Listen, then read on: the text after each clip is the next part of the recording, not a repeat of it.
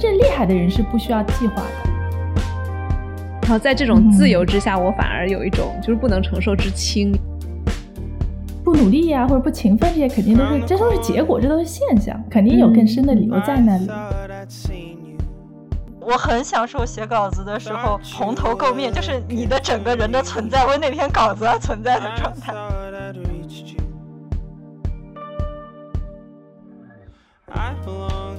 Hello，大家好，欢迎收听新一期的《神爱玩财》，我是 Jess 静书。今天请来了两位嘉宾，一位是我们的老朋友 Rachel，另外一位是我们社群里面 Circling 的带领者林。我们聊到了一个共同都有所思考的话题，那就是勤奋，以及勤奋过后就再也勤奋不起来的，我们管它叫勤奋后遗症。随着我们聊得越来越深入，我们也看到了更多的视角，从而让我们对勤奋或者反过来的懒惰有了很多不一样的理解。比如说，我们聊到了苦的美学价值，受苦和臣服在传承当中的关系，甚至包括弗洛姆的逃避自由，以及不努力到底是结果还是原因。还有最后，我们也聊到做喜爱的工作需要有同伴的支持。所以这一期的内容还蛮丰富的，大家听完也可以在小宇宙评论区给我们留言，看看哪一个点最戳到你。那在节目开始之前，想要提醒大家。我们在这一周，也就是三月六号周六的晚上八点到九点半，会在网上举办一场蹦迪。当然，说蹦迪其实也不是我们刻板印象里面的那一种啊动词打字，而是我们结合了就我过去在呃多重迷走神经那一期讲到的一些关于身体啊自主神经系统的理论，我把它结合在了舞动里面，所以我们可以。从一个很好玩的舞动身体的角度来真正的认识到，哦，原来我们的情绪和身体是有这么多的相关。然后未来如果你再焦虑或者抑郁的时候，或许就有除了之前在脑子里面使劲想的方式之外，一种新的通过身体来疏解我们的情绪的方法。所以如果你对于这一个舞动的活动有兴趣的话，非常。欢迎你登录 circlingchina.org 这个网站，啊，或者是在微信公众号“神爱玩才”回复“蹦迪”，可以找到更多的详细内容。我们除了这一周六有这个活动之外，未来也还会有不定期的类似的这样的啊舞动身体、云蹦迪的活动，期待你的到来。最后呢，依然是真诚的邀请大家去到爱发电的网站上搜索“神爱玩财”，给到我每个月固定的几块钱、几十块钱的支持，这样子让我作为一个啊独立的自由创作者，能够有更多的鼓励和物质上的支持，去把播客继续做下去。好的，谢谢大家听我唠叨这一堆，我们进入今天的节目吧。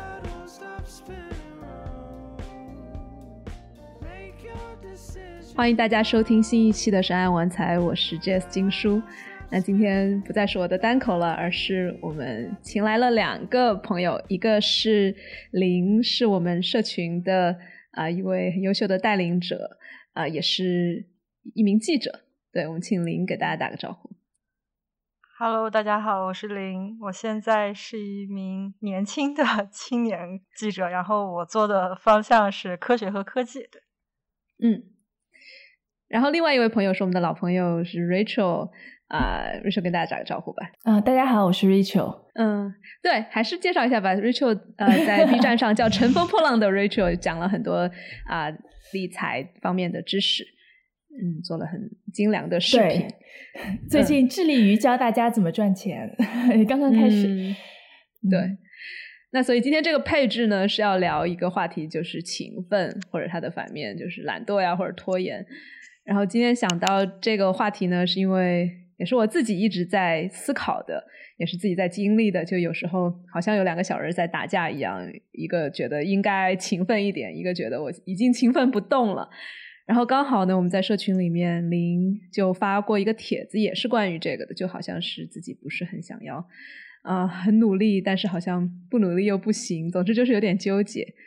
然后我们就想到了这样一个概概概念，叫勤奋后遗症，就好像是过去是不是因为勤奋太多了、太努力了，所以现在有点有点 创伤的感觉，或者有点阴影。然后为什么要请到 Rachel 呢？就是想象中 Rachel 是一个相反的，就是我们的反面，就是很勤奋。因为这会儿我们三个是在不同三个时区，然后 Rachel 是为了照顾我们，早上六点半就开始来录音了。呃，然后 Rachel 也在做很多视频啊，然后播客，感觉就非常的高产。然后还有还有两个娃，就感觉 还还开了亚马逊店。就觉得这是一个 勤奋的代名词，所以我们今天有不同的呃视角，然后我们也不需要辩论什么的，我们就是希望展展示展现出不同的人对于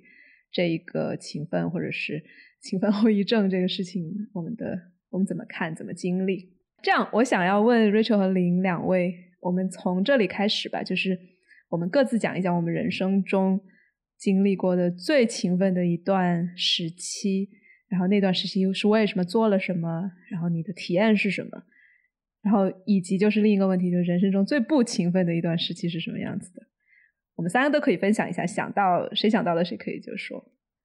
我我先来吧，因为我觉得我的勤奋程度肯定最低，就是嗯，就是高中吧，嗯，准确说是高三或高二下学期，可能也就一个学期，因为我发现我没有办法。持续的高强度的去做练习，就是因为我我因为我是在安徽就是学习嘛，然后就是高中的时候，那是一个高考大省，就所有的人都在疯狂的做题，然后你在那个环境中，就是你会把自己的生活变到就是剥离所有其他的其他的任何项目，就只是去做题。然后我记得。我不记得我那时候就是每天的学习时长了，但是我记得我的感叹就是啊，如果我是个没有感情的人就好了。我已经就是烦到我，比如说我今天情绪不好，会花半个小时要消消化我自己的负面情绪，我都觉得是浪费时间。就比如说中午午休的时候，也会做一张英语卷子，就是类似这种。嗯，对，不勤奋就是到了大学以后，到现在应该都没有真正勤奋过。对，如果说就是期末考试，你会勤奋一下，就是那一个一周嘛，勤奋一下。对，为了就比如说一天读完一本书，学完一门课去考试，这样啊。明白。呃，临说到这个，我也想起我的高考时代。就是你说到这个的时候，我的脑子里面就像在放电影一样，就很多的闪回，就是一些瞬间。就比如说，我中午吃饭的时候也会抱一本书在看，然后我家的饭桌是玻璃的那种嘛，然后所以我就把我的书放在玻璃的桌下，然后就这样可以一边吃饭一边看书。我就觉得天哪，怎么能做到的？然后这是高考的那样一个瞬间。那我自己还就是回想到还有很多勤奋的瞬间，就比如说，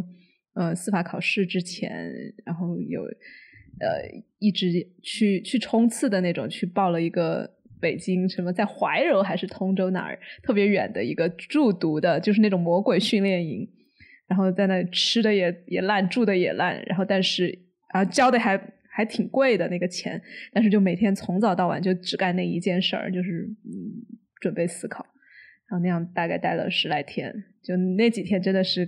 就是真的是心无旁骛，完全没有做其他的事情。然后，但是完了之后就几乎把所有的内容都 忘了，但是考得很好，就是那种很很擅长应试教育的那样子。对，Rachel 呢？对，就是你们俩来聊的时候，我就在想说，我什么时候会给自己打一个标签，说，比如说我很勤奋。就其实我是一直都很努力的那种，我觉得应该是吧，对。但是我好像从来没有回头看，或者说在当时觉得我是一个勤奋的人。就像你要说，比如说学习时间特别长、特别努力的时候，可能是我高一高二的时候，因为我们当时也是我在一个重点学校的重点班，然后我们那个班叫什么？奥赛基地班什么就类似这种的，然后大家就特别拼命，是为了就是做那个奥赛嘛。然后我当时做数学和物理的，因为大家都很努力。我记得当时也是就做那种特别厚的题，每天晚上可能都能做到一两点。对，所以但我们当时是我在新疆，就新疆时间的一两点，就相当于北京时间的可能三四点。就凌晨的那种感觉，对，就是，但是我也没有觉得我好像很辛苦，因为周围人也都这样。然后后来高高一参加竞赛，高二参加竞赛，两年之后，我当时是保送的，我保送了之后，高三就很轻松了。然后我会觉得这个回报还是很，就是很划算的。像高三可能大家压力都很大，但是我就轻轻松松玩一年，就是这种这种感觉。所以我 我回头看，我也 我也从来没觉得说哇，我我当时很勤奋。然后对，你们再继续，就就你没有没有那种懒散的状态。就我我就是我是，比如说这段时间我会。事情安排的很满，做比较多的事，然后下段时间会感到很疲乏，我可能就这两个月就比较懒散，不想做计划呀，不想就是做 to do list 然后这种。哎，我觉得里面有一件事情是说，呃，哪件事情是你该做的？就当我有很懒散的时候，但当我很懒散的时候，我就真的就不做了。你就不会觉得自己懒散，对吧？因为你并没有一件事情是你必须要做的，然后你又不想做。只有形成这个对比的时候，你才会觉得啊，你有一个应该的事情，但是你并没有达到自己的那个预期，然后你才会给自己评价为懒散。就所谓勤，我觉得勤奋也是，就是你觉得这件事情你不应该这么做，或者你并不确定为什么要这么做。但是你又异常的觉得应该努力，你就会觉得我这个时间段很勤奋，会这样吗？会，我我觉得 Rachel 说的这个挺有意思的，就是好像你生活中没有觉得既不评判自己勤奋，也不评判自己懒散，恰恰就是因为你一直在做你你想做的，然后你没觉得那是个应该，然后没有应该之后，他就没有一个上下是就是比他多还是比他少的这样一个比较。然后我想到。比如说，不管是我高考还是什么司法考，还是考研考、读博士什么的，都没有那种，当然是有兴趣，但不是说那种内在驱动的特别强。我一定考过了，我就要怎么怎么样的那种，好像就没有。然后就就会有一个评判说啊，我这段时间挺勤奋的。嗯，零呢？我觉得是你做一件事情到了我已经不想做了，但是你。出于一种强烈的，就是一种自律嘛，就是哪怕我对这件事情生出了厌烦，比如说我已经不想做题了，但是我要完成这个任务，就是有这种逼迫的成分在。所以听起来好像勤奋有点是个贬义词，就是不是贬义，就是在我这边勤奋这个词是跟苦这种感觉相连的嘛，就是，嗯啊对，就你可以再说一说吗？就是那个苦是什么感觉？就我，就我并不乐在，比如说不乐在其中。就是比如说我去做稿子，你说就比如说写选题的时候，我可能一天二十四小时，就是整天一根弦都绷着，我要去找资料，然后我消化大量的资料，甚至一写稿子会就是熬夜，然后起床接着写，不刷牙接着写，然后在床上写，就这种，你不会觉得这种把它定为勤奋，就是。嗯，就是一种你在享受，就像你在游泳一样，就是你的那个事情是一个游泳池，你在那游泳池里面，你泡在里面，嗯，这种感觉你就不会定义成勤奋。所以，就是您说的勤奋还是一种主观努力的，对，或者说就是我不会用勤奋去形容，就是。当你很享受做一件事，我怎么做都不累，在别人看来你怎么做那么久，但是我不累，我不会把它定义成勤奋。勤奋这个词只用在这种我给自己设定了一二三，我要做多少多少多少事情，哪怕我已经现在不想做了，那我为了达成我给自己定的这个目标，像给自己一个承诺，一二三我还要做掉，啊，这就变成有受苦的成分了。哎，所以如果是这样的一个定义的话，那岂不是就应该避免这种受苦吗？就是或者是你要过得顺畅的话，那就尽量不要。但是好像听到林也有有很多的不满或者是遗憾在里面，就是没有做到，就是这个意义上受苦意义上的勤奋，好像有点遗憾。嗯，就就我因为我在社群里面发帖子，是说我我现在。自从高中后，我就不想勤奋了，就是就是由于你在做你被逼迫做你不喜欢做的事情，然后还是高强度的在做以后，你就开始，然后你以后就不想努力了，这种感觉。哎，你觉得会有关系吗？是因为你当时太勤奋了，然后所以有创伤，还是说，就是因为你现在做的事情并不需要你那么努力？呃，我觉得就是给我一种就是迷思嘛，在你的人生中，你会经历过那样一个哦，我我强迫自己可以把一件事情做到这么这种量级的一种迷思，你经历过那个状态以后。在日后中，你会知道自己最努力的状态是那种状态，然后你就会有一个好像我应该那样子的那种内在的要求一样。嗯嗯，就是我跟我一些朋友，啊，就是我我记得我跟我一些朋友聊天，就是他在做一件事情没做成功，或者他会有一个形容，他说我要是用我高中最勤奋的那段时间就去做现在做这件事情，我就能做得更好。就是大家会有，就或者我吧。我很理解他这种迷思，就是，所以你会有遗憾是吗？就是你觉得自己如果可以再努力一点，就可以做得更好一点。对，就是这种遗憾。对我，我其实觉得这个迷思或者这种观念还蛮常见的，有时候我也有，哎，听周围的人也有，就是好像没做成一个事情，是因为我们拿不出当年的那种拼劲儿了。然后要是能拿出来，当时我连那个都啃得下来，现在这个事情一定也能做成。好像确实有这么一个一个如果在那儿。然后我自己也是，我我记得我当时考司法考试的时候，那个老师就说你要珍惜这段时间，因为这可能是你人生中最拼的一段时间了。后来真的好像就是，就再也没有那么拼过了。那你自己会珍惜这种时间吗？那时候不理解呀，就是他只有过来人，他才知道你最后再也不可能达到这种了。但当时在身在其中的时候，就知道，嗯，是挺拼的。哎，你会后悔太过拼吗？不会啊，就是还是过了。不会吧？嗯嗯。但那你会庆幸当时自己很努力吗？其实会耶，会，就是觉得年少刚好有。精力旺盛的时候用在了其实挺有价值的地方，就当时学英语啊什么的也真的特别的拼，嗯，其实对你我嗯嗯你说没有你你问到这个我就突然意识到，哎，我真的其实不后悔。那如果不后悔的话，真的会有阴影吗？就是为什么我现在就做不到那样子了呢？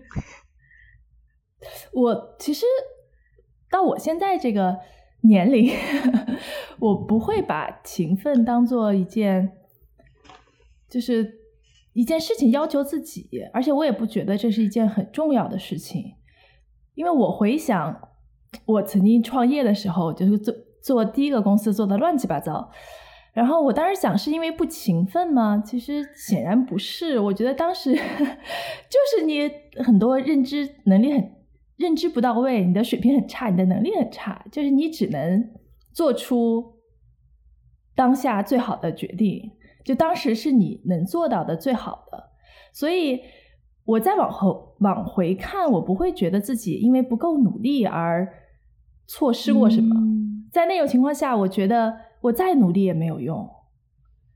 就是有很多事情比努力更重要。嗯。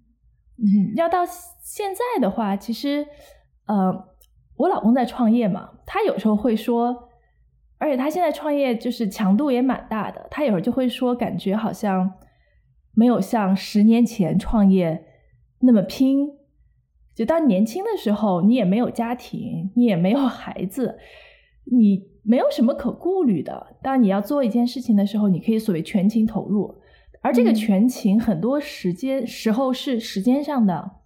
嗯，对吧？我听大家说之前努力的时候，也是因为我把绝大部分的时间花在了一件事情上面，或者说我把所有的这个而且很专注，对对对对，非常的 focus 在这件事情上面。然后，当然，我觉得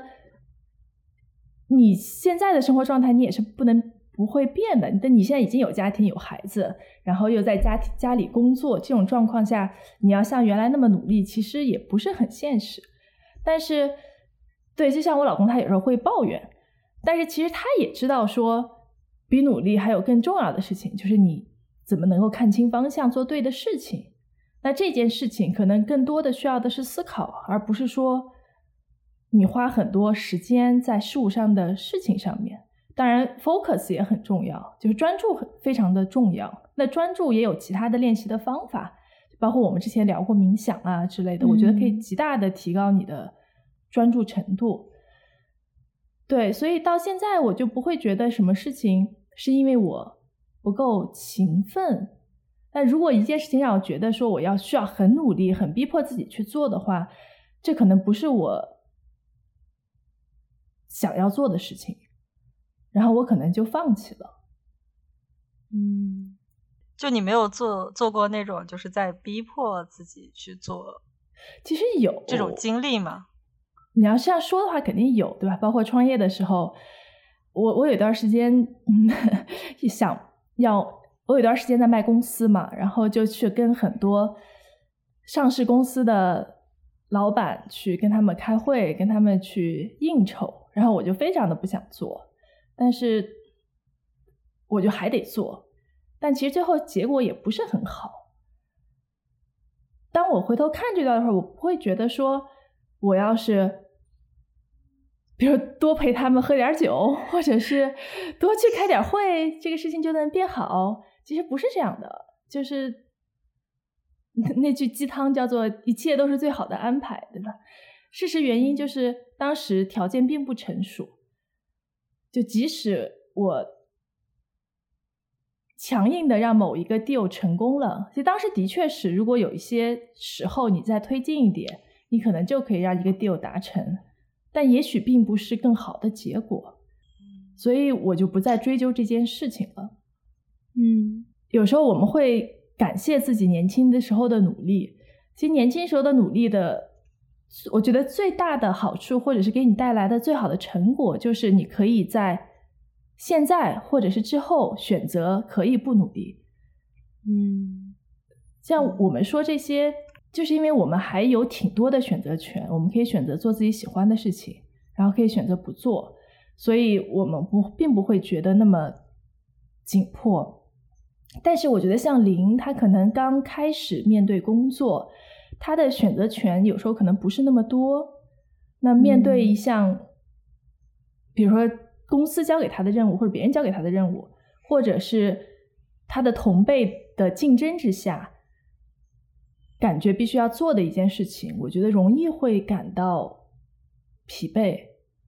对，其实我经常会有，就是因为因为因为无论就是做稿子，你永远你的稿子出来都不是完美的，然后你会觉得就成品出来，你可能当时尽了所有努力，最后就想啊，当时如果我在跟这个采访对象，我多推进两个问题，去获得更好的信息，然后这一段我可能再改一下，表达更好，就是永远会觉得嗯。就是就是会觉得，然后我会评论是我不够勤奋。你看我对自己要求太松了吧？就这样就发出来了，我不愿意再改一版。嗯，对，或者说对，会有这种。我觉得这个是，这个是所有人的，就是所有内容创造者可能都会有的一个问题。就像我录的视频，我自己从就是我会编辑嘛，编辑完当我上传之后，我就再也不看了，就是看不了，你知道吗？就包括我。录这个播客也是，就当我自己剪辑完，然后发上去以后，我就再也不听了，就真的是听不了，一听就觉得哇，什么东西？我我也有，我有录音恐惧症，就是就是每次要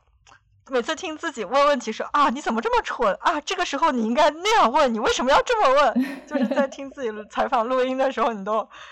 就社恐发作。对，所以我觉得就是。就我跟很多内容创作者也交流过，我觉得 Jess 肯定有很多相关的经验。我觉得这是一个常见的问题。那当我没有哎，其实我还蛮喜欢回听我自己的一呃 播客和看我的视频的。然后我我发现就是还有点小臭美啊什么的，就会还蛮开心的。当然也会看到说啊，这个点如果我这样讲的话可能会更好。但是我听到的这些，就包括林和 Rachel 都讲到说不敢回听啊，或者听到之后就会，我我我反倒觉得这是一件积极的事情，就是知道哎，你现在视角有在精进，或者是你的视野有更宽，所以你会看到更多的东西，才会觉得过去的还不够。我觉得这个不够。有一种是负面的，就是很容易变成自我攻击；然后还有一种就是能够意识到，哎，我在成长。我觉得，对，看你怎么看。哎，对，就是其实我觉得我和林在于就是对于发出去的内容不满意这件上面可能是一样的，但是不一样的一点是说，我从来没有说在苛责自己。我要是当时再努力，我再弄一弄，我觉得我就到这儿了，我他就得发出去了。我觉得我的想法是说，我并不担心我现在的东西发出去以后不好，别人来评价我，我并不是特别担心这个。而且我相信，只要坚持做，它会越来越好。或者说我接受了这个，我现在就就做的不好的这种这个现实吧。不过在做内容上面，我一直是不是很自信的？就包括我也是做播客，我做了两年了之后，我才会频繁的在我的朋友圈分享我做的播客。我到现在我也很少 去在朋友圈分享我录的视频，就是我不知道潜意识里我并不，我有点害怕让更多的人，特别是过去比较相熟的人看到我做的视频。对，就像我听到还挺惊讶的，就是因为你在播客和视频里面真的听听的都非常的自信，就是会给我一种猜测啊，就是你会很自信。没想到你也，其实我我 对我我真的很怕，就潜意识里哈，我我并不希望很多的人看到我的视频。对，我很理解，就我觉得有点跑题，但是我还是很理解这个感受，就是。就是尽管你尽了，你觉得你自己尽了最大的努力在做的这个东西，但是出来以后你还是不以你的成果骄傲，就是你没有骄，或者说你没有骄傲到我要分享出去给大家的那种状态。嗯，听到有点难过耶。嗯，而且我在想，林是不是因为也是因为确实你比我们要小几岁嘛？然后会不会有那种我需要堆，我需要拿出我的作品，然后来给世人看，或者未来有更好的工作机会、跳板什么的，我都需要用作作品说话。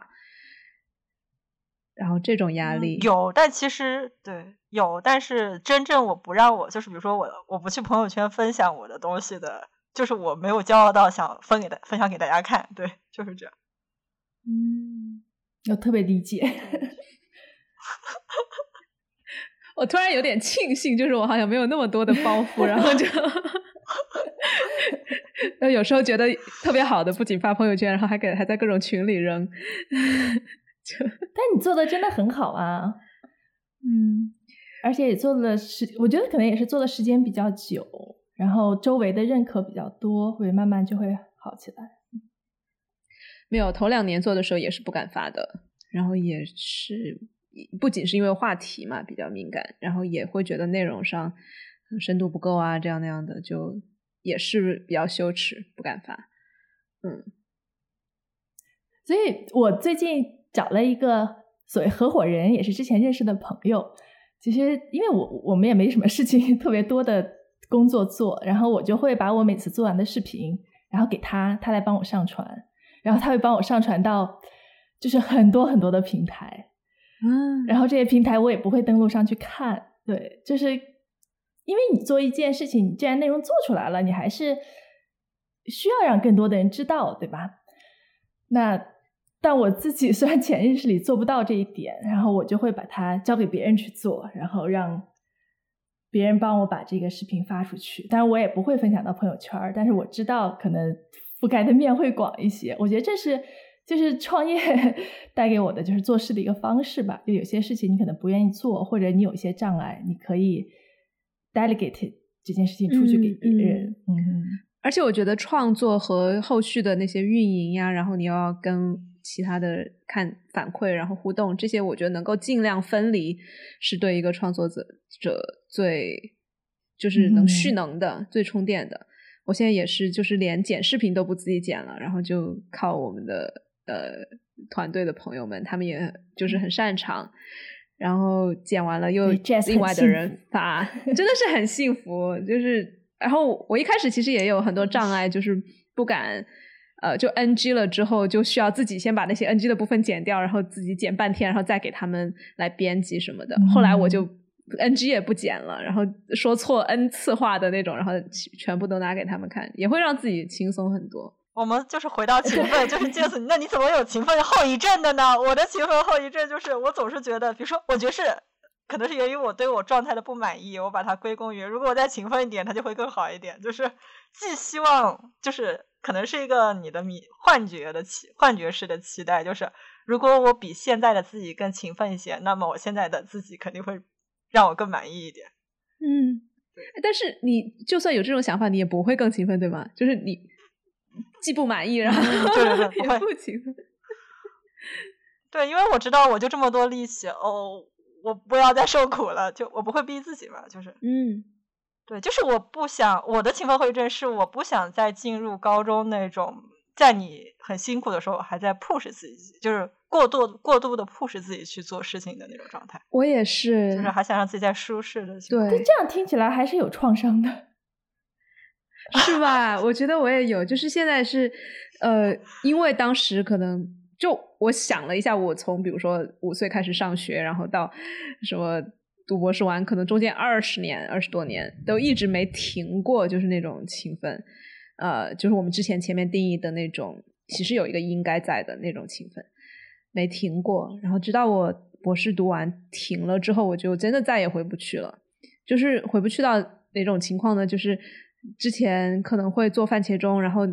早上起来也有一个 routine，比如说做做瑜伽，然后怎么做做饭，就是为了学习，然后把自己周围的一切都打点的很很好，这样子忘为了方便提高效率、提高什么专注什么的，就有一套方法。但是后遗症就体现在现在那一套东西全都不灵了。就是如果我哪天给自己定一个小目标，说我接下来的一周每天早上都起来，嗯，做做瑜伽或者是怎么怎么样。就一一一开始定这个目标之后，就会好像有一个反叛的小人出来说：“不行，我要打破它。”然后，因为我现在在学荷兰语嘛，就好像又回到了当年学英语的那种呃那种那种要求里面去。因为我知道，如果用某某些方法，有某些节律，其实是很很容易学的。但是就再也做不到像之前的那种，比如说啊，我固定每天花半个小时背单词，然后半个小时听力阅读什么什么的。就完全没有办法有这种节律了，对，所以一定一定程度上也会有点有点担心吧。就是一方面会劝自己说，哎，现在更加 flow 啊，更加呃，就是听倾听身体比较多，然后不会太 push 自己，不会牺牲自己的身体和情绪方面的健康。但是另一方面也在想，哎，这个是是是有点创伤，有点阴影。对我，我觉得可能因为我双鱼座的原因吧，我从来没有 就是给自己，或者说我也试过，但是从来没有成功过。就是设立，比如说 daily routine 啊，你每天什么时候做什么事情，我从来没有这样的一个。哎，但是你冥想就是有一段时间，我不知道你现在还在继续没有啊？就 vipassana 每天两个小时，呃，你不是做了挺长时间吗？打卡，我我。对我打卡可能有做了一年多，现在现在已经没有每天了，就是但是每周可能有一两，每周有一两次吧这种。嗯，对。但是我当时 Vipassana 打卡的时候，我也没有要求说一定是什么时间，然后一定要多长时间。嗯，就是我真的觉得，我我那段时间的感受是，我觉得这是我的一个兴趣爱好。嗯，就你的驱动很很多都是。内驱的，就是自己兴趣爱好驱动的。对，就是其实我刚听 Jess 说，你从比如说五岁开始上学，一直到二十多岁博士毕业，你在这段时间，呃，其实你做的很多事情，你的很多目标都是别人设给你的，包括你要写博士论文，对吧？你不写就毕不了业。其实这个目标并不是你自己定的，很多事情都是设计好的，或者是说别人觉得你应该做的。然后在你毕业以后，你觉得再也回不过去、回不到之前的一段时间，我觉得恰恰觉得这是一件很好的事情。嗯嗯，就说明你自由了，你要选择可以选择自己要学的东西。对，像就比如说之前 我我五年前也在学荷兰语，然后我用那个 Duolingo 就可以呃连续打卡什么三百五百天，就中间一天都不断的那种，就非常的持之以恒。然后有一天不小心断了，然后还还还伤心了老半天。然后现在 是就是他不是每天你你你你学完了那个 app，他就会提醒，他就问你说这周要不要打卡？就是如果你连续连续七天呃做完了这个，你的什么加得分会翻倍什么的。我七天都不行，我想我看到哎突然连续两天了，我就会有一种破坏欲，就不行不行不能连续。嗯啊，真的会有破坏欲。会。不想练，会就是稍微有多一点节律。前两天就是也在练什么呃气功啊什么的，然后就也是开始有一点节律之后，就是不行不行，我不能不能继续。嗯，对，就我好像从来我也做过这种打卡的东西，基本上一两天以后，然后就就放弃了。然后我也对自己很宽容，我就觉得那就 OK 了。其实我最近不是。我之前好像跟 Jess 也提过，就是我报了一个公益的一个学习中医的一个组织，然后他很要考很多试，然后进去了，进去了以后要一年的学习，然后他每天都要打卡，就他每天要做，嗯，哎，那个词儿叫导引，其实就有点类似于 Vipassana 这种的，就去感受身体。然后要读经，就是读一些古代经典，《论语》呀，包括呃《黄帝内经》之类的。然后还要练习一篇大字，嗯，然后要打卡。就我觉得别人要求的嘛，这些东西，我觉得他肯定有他的道理。然后我就做，然后去打卡。然后可能坚持了有十天，我就非常怀疑我为什么要去做这些事情。嗯，因为其实他所谓的导引和 Vipassana 很像，而且我觉得 Vipassana 的深度会比它更高。然后他读的那些经呢，就是我知道中国古代的那些经典肯定是非常好的，但是它也不是百分之百好的。就是我也看不出来，我每天读三遍会有什么，这实在是对我来说太浪费时间了。对，然后。练大字儿，其实我还蛮喜欢的。有我有时候在做的时候，我们家小朋友也会跟我一起练。但是我觉得他让我天天抄一遍心经去打卡这件事情，我做不到。就如果我坚持逼迫自己那么去做，我肯定就会感觉到灵说的苦。但是我我相信他让大家觉得这个所谓的苦是这个学习的整个一部分。但是我可以选择我不要，所以现在我基本上就已经不打卡。然后我不会对这件事情有特别多的内疚，或者是不纠结。就就说到苦，我突然想起我去年类似这个时候，我跟我妈聊天，我说我在想，就是中国那种，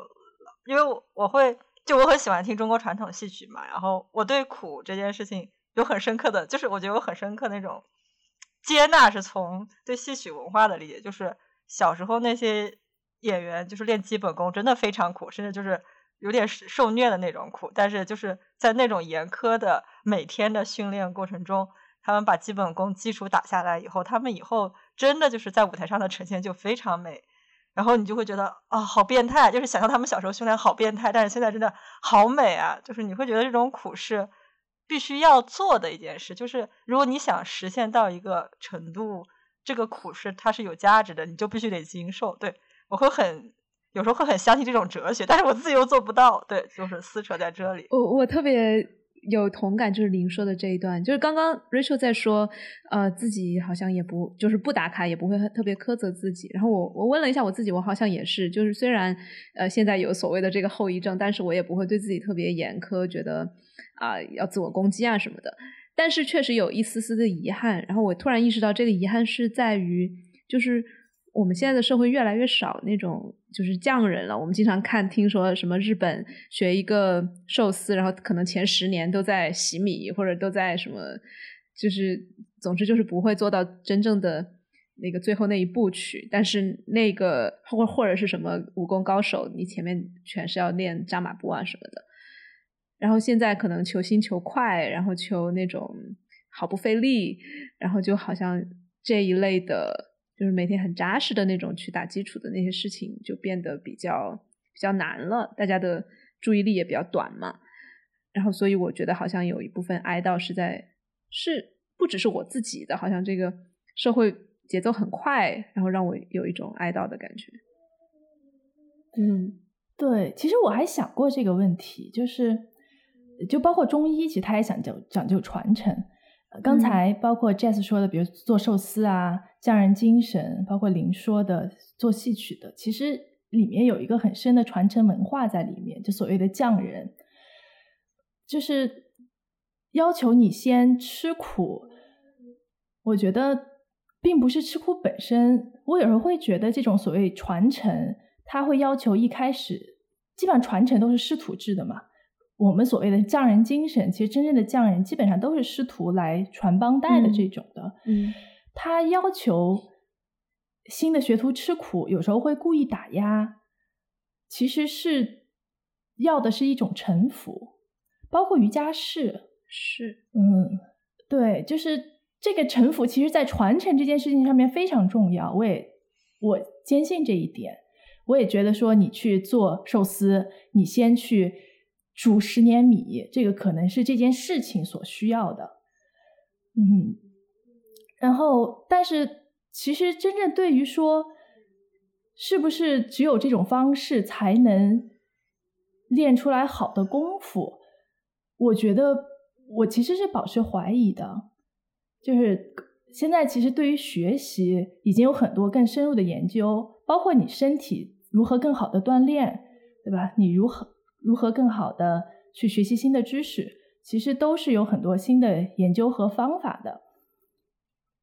但是你按照自己的思路学出来呢，你可能就没有了那个传承，对吧？就是你会有批判嘛，你会去思考嘛。但是我不觉得这会是特别大的问题。当然，这个是因人而异的。就对于每个个体来说，你应该去选择你相信的东西，而不是说。当你活到三四十岁了，再把自己打回到，比如说十几岁或者是十十几岁小朋友的那种状态，去进入一个师承体系。当然，你可以做这种选择，但是有时候很难，因为你接触的东西，你的知识太多了，你可能会去评判，但是。我觉得这个也 OK，这是我的想法。我还真想过传承这件事情。你看，传承很多都是从非常年轻的小朋友开始的，他们更容易去，换句话说，他们更听话嘛。嗯，而且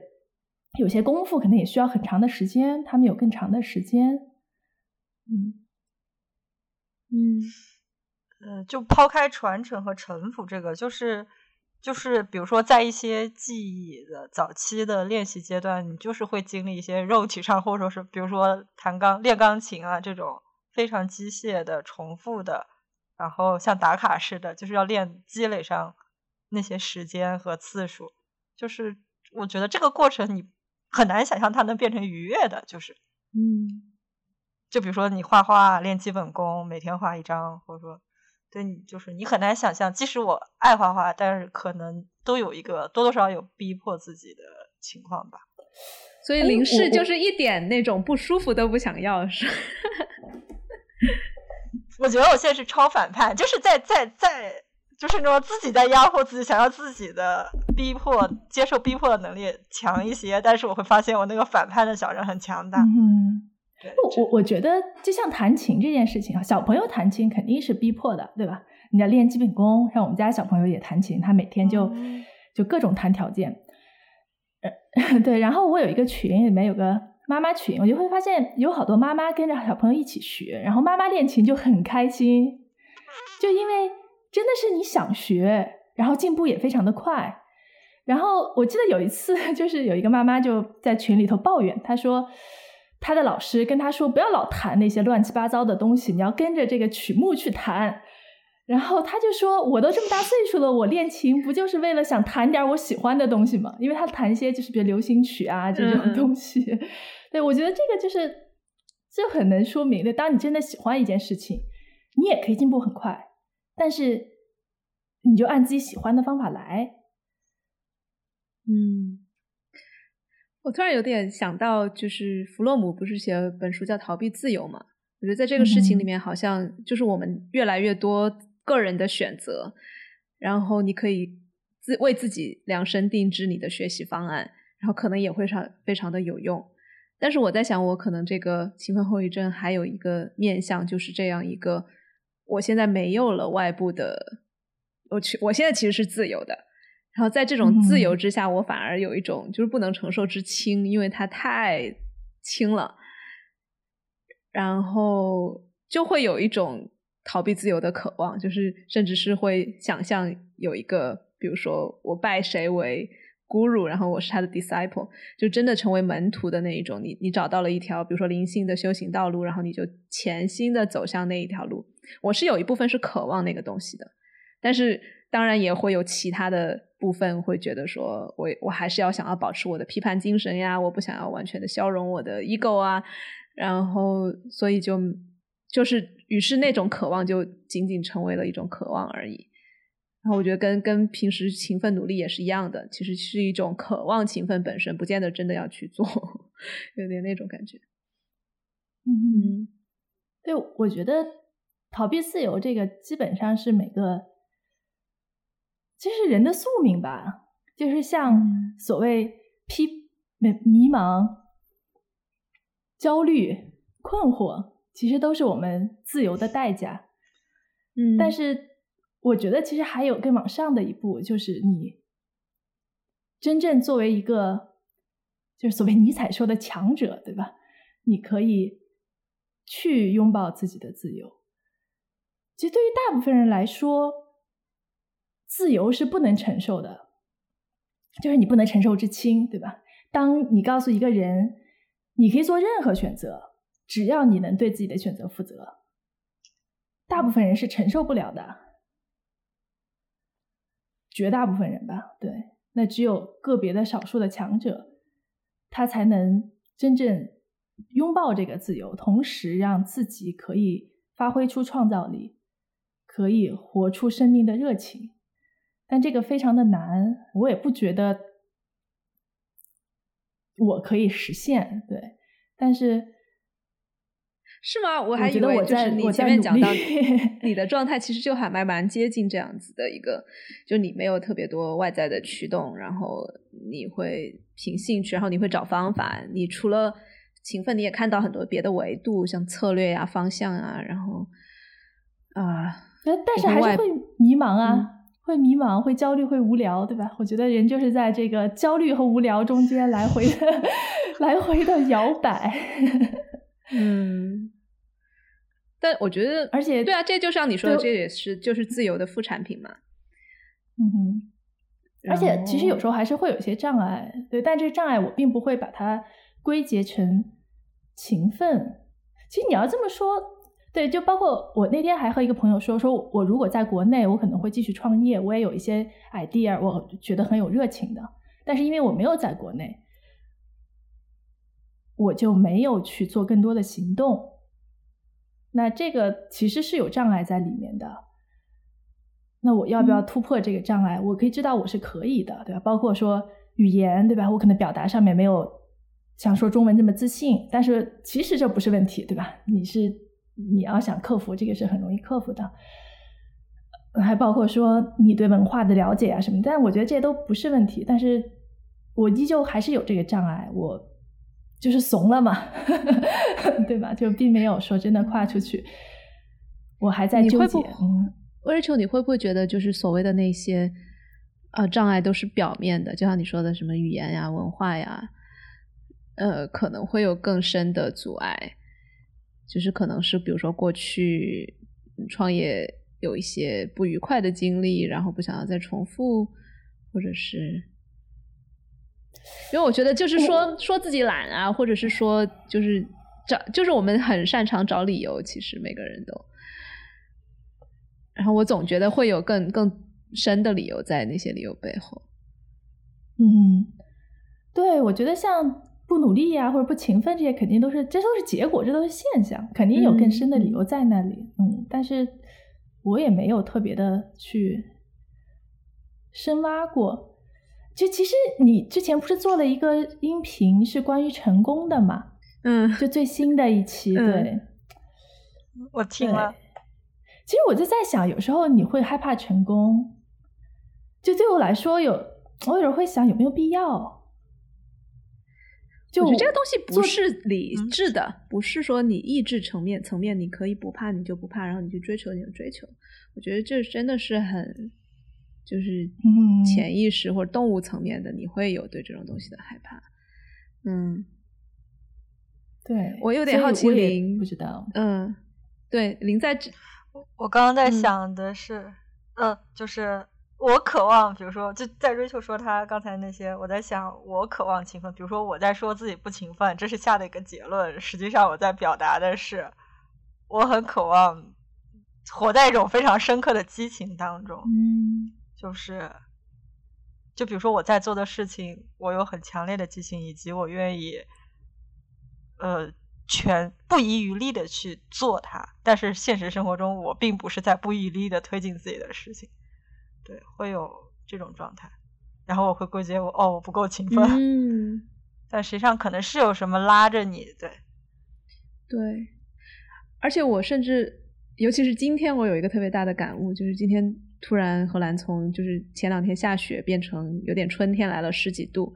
然后整个花草啊、鸟啊什么的复苏了的感觉。然后我今天突然就有了力气去，比如说花园里面除除杂草啊什么的。之前也有一点那种鞭策自己说你你该去了，你得去动一下，你得去弄一下，就应该去弄一下花园。然后，但是今天它发生的就非常的自然而然，就好像是要么是时时机到了，要么是我自己的状态到了，好像就不需要任何的勤奋就去了。所以我在想，就结合您刚才说的，就是那种激情，或者是时机，或者是就是就是对了的那种一种感觉，好像确实比勤奋驱动来的更更更轻松一点。但是我又会觉得这是个伪命题，你不能说哦，我当有一天我感受到了热情，我再去做事情，我肯定不能就是等待嘛，对吧？就是至少在我目前的生活状态中，对你又会有一个声音说哦，我在想，会不会也是因为那你没在有全国内就是确实那种环境有一种我不动我就会在倒退，因为所有的人都是飞速在往前走的。嗯我等一等那个时机，我就感觉像在倒退一样。嗯，倒还好哎，就是其实我现在会就是可能是这一年，嗯，就是这半年我会观察我周围那些很努力在做事情的人，就是他们只是在一个维度上在往前走嘛，但是不代表就是真的他们的生命真的推进了多少呢？就是就是我关注的好像是你在推进，我也不知道是什么，类似一个某某一个议题在往前推进的那种。就比如说写报道这件事，我可能更勤奋，我一个月写十篇和一个月写五篇，就是我没有这种给自己的要求，会觉得如果你一直在思考的话，写五篇和写十篇，其实问题不是这个表面上的区别。哎，林，我想问一下，就是你在有赋闲就是赋闲的时间的时候，你会做什么？赋闲的时间就是好多事，就是最近嘛，嗯，看书啊，或者是看自己喜欢的电影啊，然后最近有记日记啊，然后做瑜伽、做冥想，嗯然后跟朋友聊天。对我，我觉得我发我最近发现我很重要的一部分就是我去观察人，就是跟每个人聊天，了解他们每个人的生活状态，他们在想什么，他们在过什么样的生活，他们的困惑是什么，思考人生吧，就这样啊。我花很多时间做这个事。你会把它做成主动的，比如说做一些记录，写成文章，或者是做成影影像的内容吗？没有。嗯，没有，但是没有，但是我会，我会真的花很多时间在嗯想，对，就是跟一个朋友聊完天，我会，就比如说遇到一个朋友吃完饭，我会想，哦，他现在是什么状态？就就类似于去理解一个小说人物那样，去花很多时间去理解他。对，当你说就是我不能什么都不做，然后去等这个激情来的时候，我在想，怎么会呢？就是他如果真的是激情，他应该是在那里的，就等你去发现，或者是说他会冲出来让你看到。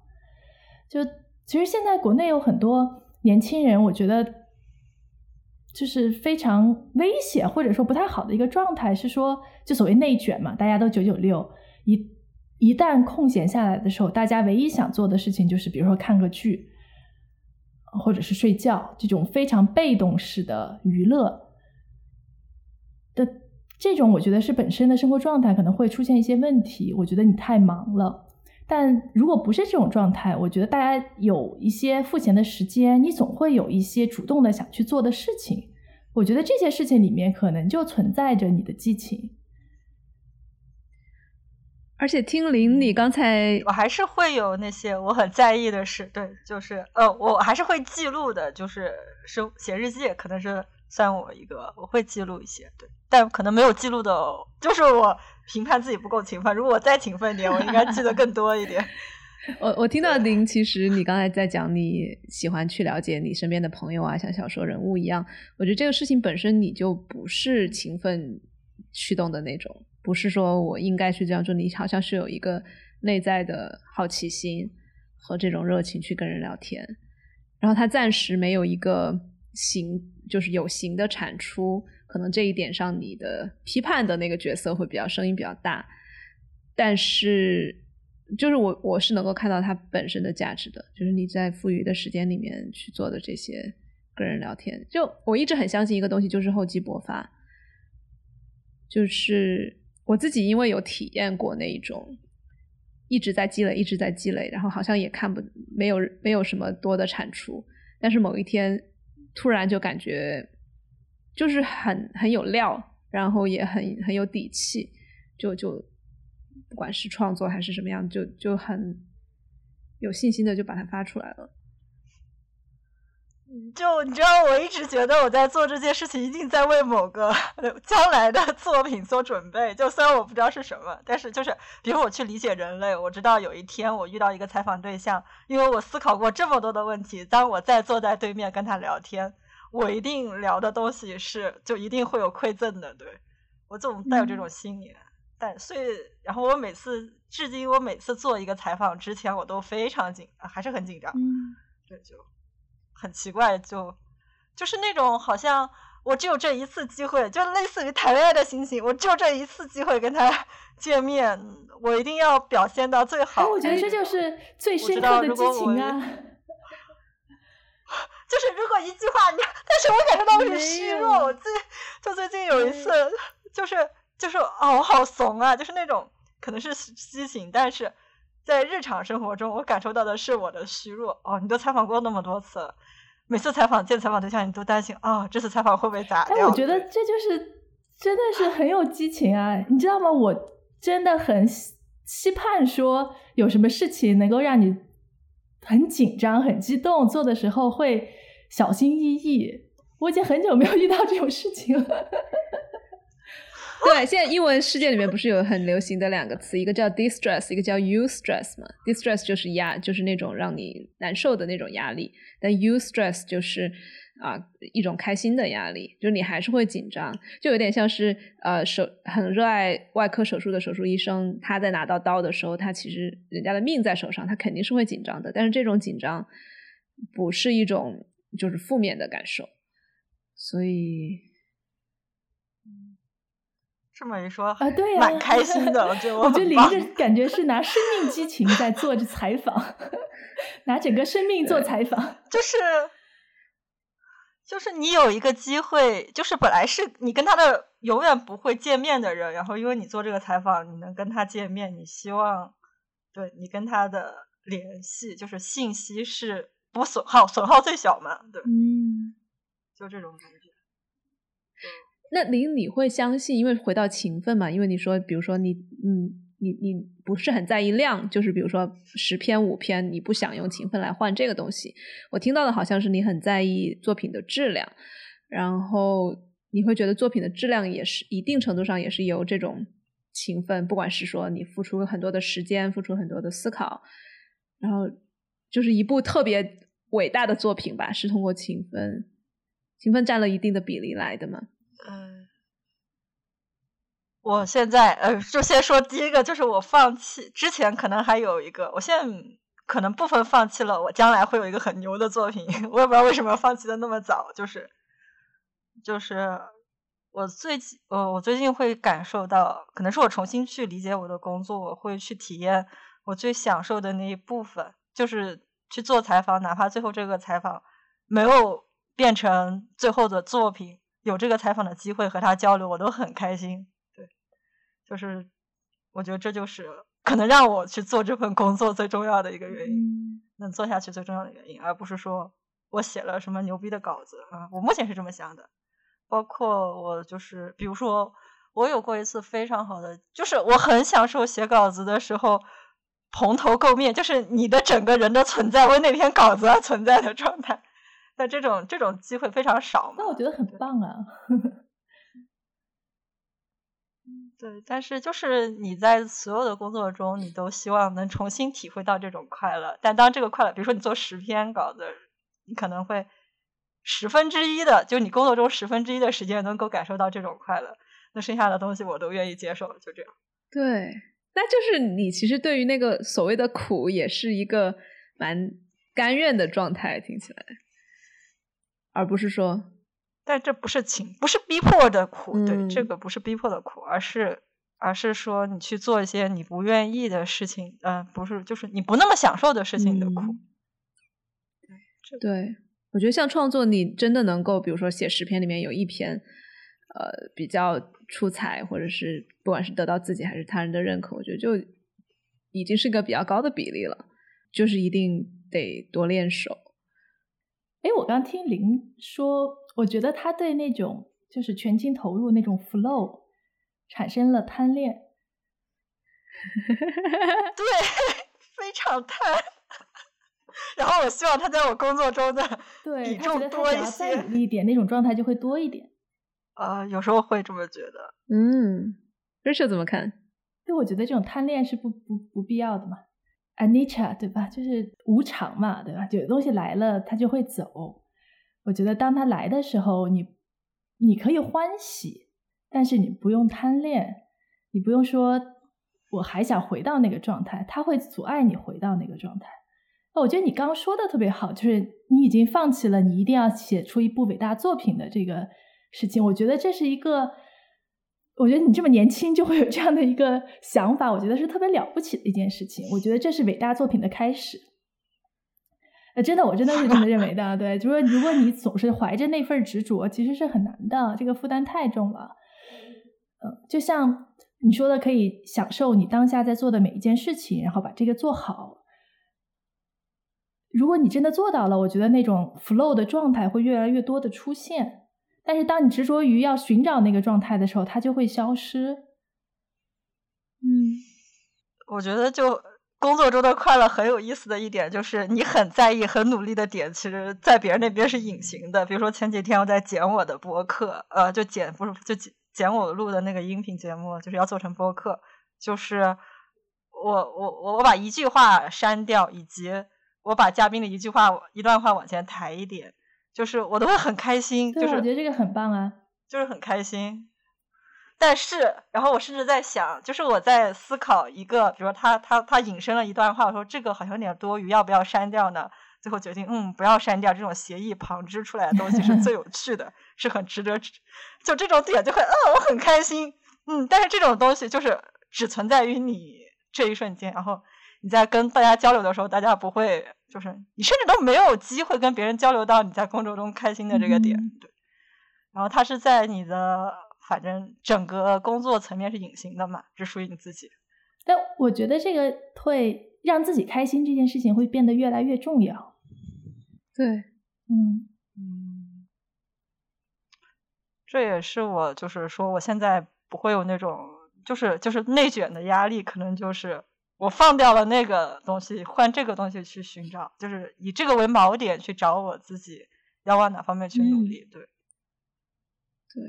而且我我其实蛮有共鸣的，就之前可能会有一种执念，就是我得有一个 惊世骇俗的作品，或者不是惊世骇，至少是一个什么畅销的东西，然后有一个拿得出手的实体的一个一个不管是书啊还是什么那样的一个形有一个形态的东西，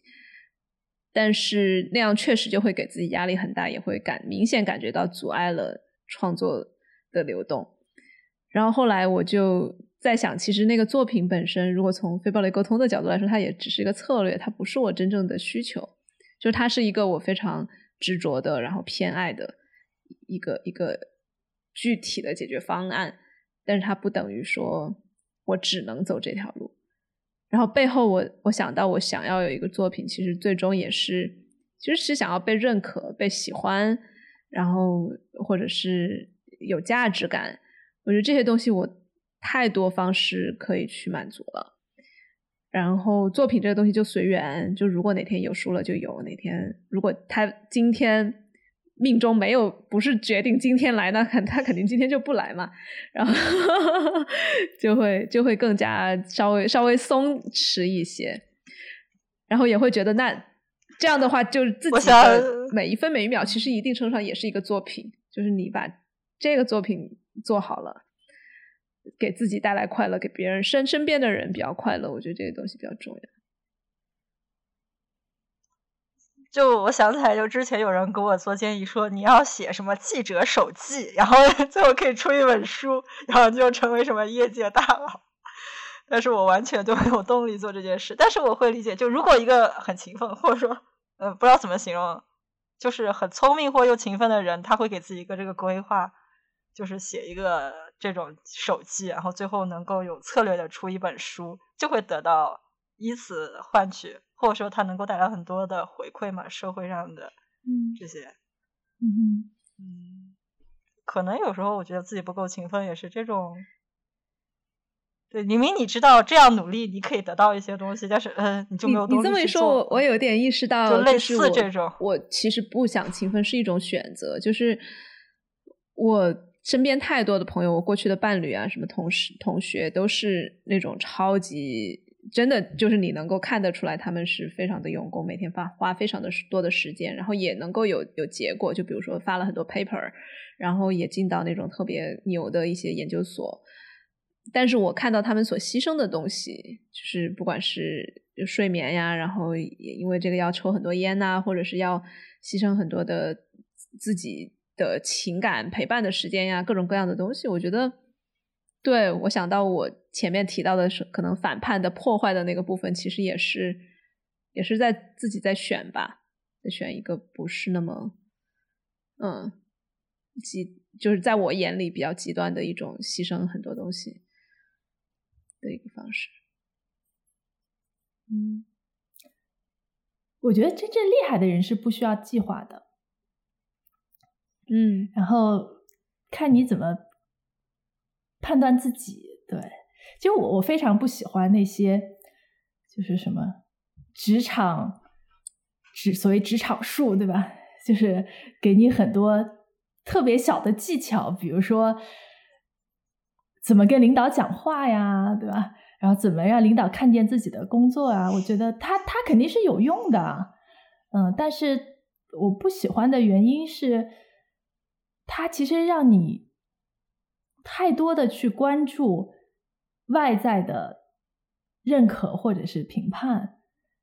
这样会就像刚林说的，对吧？很多人会觉得规划一条路，你要这么走，然后你就可以一定可以到达那个点。其实这并不是一定的。写公众号的人多了，真正写出来的能有几个？你还是得把事情做好。然后，如果你能拿出你的内在的创造力和激情。你比别人成功的概率会大很多，就是大非常多，这不是一个量级的。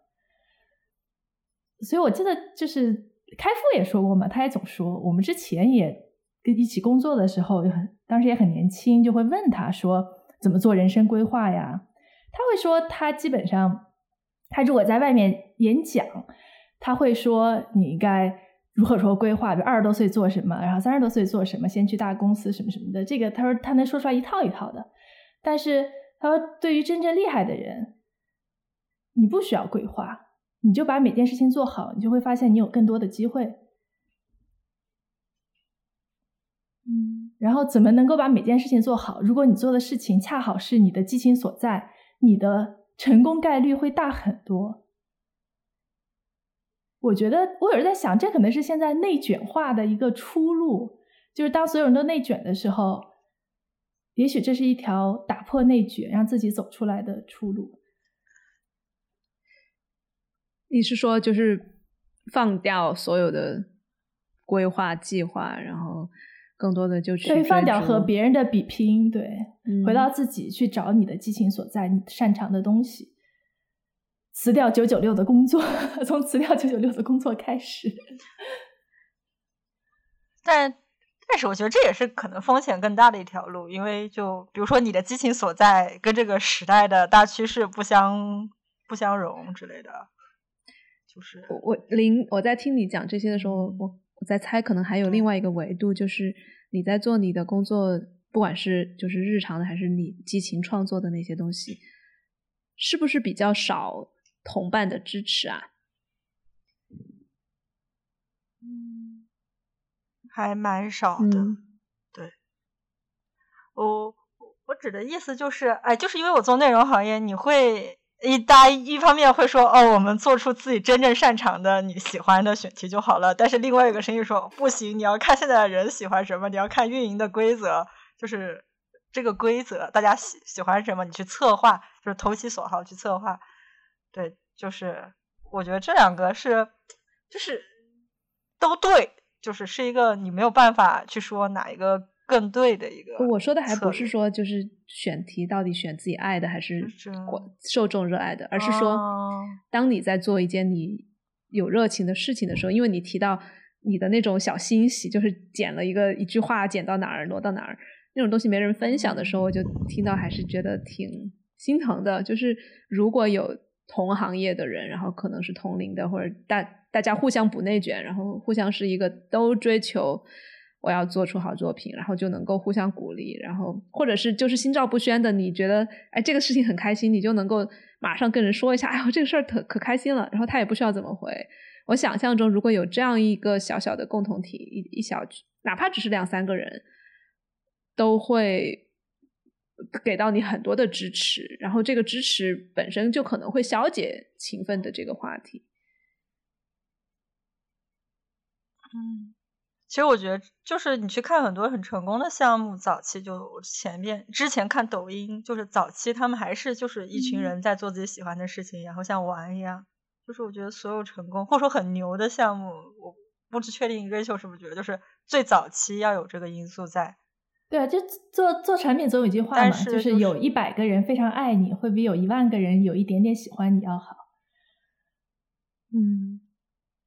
就是就是需要一个势能，但是就是说，比如说你自己很享受这件事，但是如果对这个环境没有一群人聚在一起形成一个势能的话，就是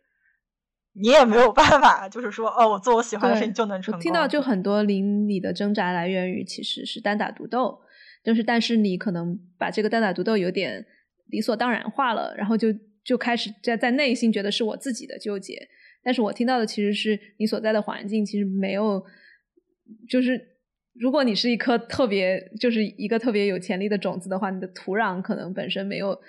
那么的滋养吧。但是你放在整个人类历史，啊怎么说呢？就是有一些 作品，他在世的时候，像梵高这种，就是在世或另外一些很有才华的人，他在世的东西并没有被得到重视，那是他死之后人们才意识到。对，就我觉得存在一个这种可能性。哎，我发现林你是不是有点那种悲剧美学？就是不管是从前面讲到的杂技演员的苦啊，然后还有你比如说觉得伟大的人，他其实生前都没有那么的顺呐、像梵高什么的，好像觉得那样 是是至少是有一个美学价值在里面的。我觉得倒不是，当然你希望你能够是就是就是我的意思说存在一种这种可能性，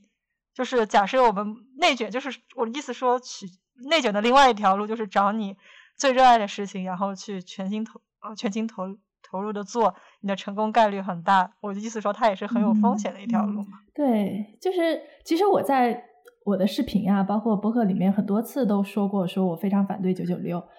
然后我也非常反对内卷，然后就会有很多人，然后就会说何不食肉糜，对吧？就是大家会觉得这个事情，你太不了解现在年轻人了，大家没有选择，对吧？这其实还是回到我们之前说的那条路，就是选择是难的，对吧？每个人都有不能承受之轻。我告诉你这是条选择，但是你害怕结果，你就不去选择，对吧？那这是这也是一种选择。对，而事实上，我不觉得，就很多人会觉得创业这个风险很大，对吧？但是由从我的观察来看，真正走出去创业的这些人，即使他创业不成功，他我们都不说他在这个过程中收获的经历、学到的东西了。就单纯从财务上来看，也不会特别差。嗯，对，就是其实当你就我们说到最后，其实最好的投资还是给自己嘛。当你自己变得越来越强，你的认知能力在不断的提升，然后其实就是搞钱并不是一件很难的事情。对。但是 没有，就是很多人他就很多人说何不食肉糜，其实很多在说这个问题。这是我为什么教大家怎么去赚钱、怎么理财，也是因为我觉得，哎你们老说这个，对吧？那我就教你们这个，这个东西不是很难。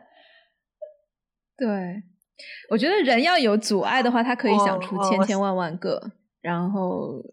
像小鬼一样，他的对都会。你你你你说到哎，你现在可以赚钱了，但他会说我还有别的别的什么什么的顾虑，对，就像您说的，那内卷，你跟着大家一起卷，没有风险吗？我觉得 风险更大，这个风险可能是有啊。我觉得，我觉得是人人类选择一种，就是在一种已经很明确的体系中走这个路径，比如说内卷是一种主流的东西，给他安全感嘛。就是你去找你自己最热爱的东西，你不需要对这个结果负责，因为大家都这么做，对吧？所以你这么做，你失败了，你是应该的。但如果你选了一条自己选了一条不一样的路，你需要自己为这件事情负责。这个很多人是承受不了的。对，但嗯，但实际上你你还是都是自己在负责，只是你会有种 觉得。我并不需要妄念，就是这个事情，我是可以怪体制的，然后或者是怪什么？对，嗯，对，我自己是越来越觉得，大家都说什么创业风险大，我我是觉得我不创业的风险更大，就是会有这种感觉，或者我不不自己做自己热爱的事情，那个风险更大，我的身体、我的情绪消耗特别大，那些东西我觉得不值得。嗯，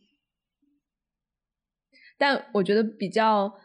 呃，也是让我觉得可惜的一点，就是因为在那样的一个九九六内卷的体制里面，可能很多人跟自己的身体和情绪是比较脱节的，就不太能够感受的那么的敏感，所以可能许许多多的信号，不止不管是生病啊，或者累呀，或者哪怕就是就是不精神，这些信号都不觉得是一件值得警醒的事情，或者值得去听。哎，我的方向其实是有别的别的路径的，然后大家可能就。我对我觉得这件事情比较可惜，也是为什么会我会做，比如说冥想啊，或者是一些跟情感方面的有关的，就是希望打通这种脑和心和肚子和就是全身上下的连接，然后就是内在的指引会有很多，嗯，其实我我会觉得选择什么东西是人的天性，就。在我这边，就比如说我没有办法信相信九九六那一套，我觉得就是我的天性决定的，就不需要思考直觉性的东西。但你还是在里面，对不对？但是你比如说有一些，嗯，我还好啦，我没有九九六。对我，我从来就没有。对我，我有过短暂的坐班经历，然后就感受到自己真的不适合通勤。对，那还是挺值得庆幸的。就说回勤奋这个，我觉得是我不知道是不是大家对于勤奋有过度的推崇，就比如说自律啊，勤奋你就能成功，然后对，然后大家就会觉得这是一个值得称赞以及你值得学习的模式。我会觉得看你在哪个圈儿，就比如说，如果你在灵性圈子，或者在一些就是那种啊大咖学习方法的圈子里面，勤奋是一件最不值得推崇的事情。所以，哎，像去年我们不是还什么蓝莹莹，因为太过勤奋被大家嫌弃吗？对，我也想到那个事情，然后就好像 勤勤奋变成，因为大家很多人可能做不到，或者是越来越呃追求一种毫不费力。然后费力就变成真的是好像特别可耻一样，我觉得也不必。对蓝盈莹这个事情是蛮。但是回到我们刚说的，如果你真的找到一一件事情是你愿意做的、有激情做的，你可能会显示出来非常勤奋，对吧？嗯，就别人会觉得你非常勤奋。就像 Jess 一直觉得我特别勤奋，但是我并没有觉得自己特别勤奋，就至少我没有觉得自己特别苦。嗯嗯，对。我会我会定义，我现在越来越清晰，就是我可能定义那些废寝忘食的人比较勤奋，但是我又自己可能做不到，就是对。但是可能今天聊完了之后，我会多一点，就是今天还是蛮多角度的，然后让我自己也更清楚的知道，我可能也没有那么的嫌弃我的不勤奋，然后对，也会想要像 Rachel 说的那样，更多的活在。不，plan 没有计划当中，其实这个也是我这一两年一直在，我觉得我有在往那边靠，然后只是偶尔就会还是会有那种不安全的声音，或者就是跟别人，尤其是看到别人创业的，好像都是在在拼死拼活一样，偶尔会有一点怀疑，但是绝大部分时间还是很很相信自己的道路的。那我们今天就到这儿吧。感谢林和 Rachel 来做客我们的播客，开心。对，我想祝愿的就是，对，不管勤不勤奋，我觉得聊完了之后，我觉得这个标签好像真的没有那么重要了。做你所爱吧。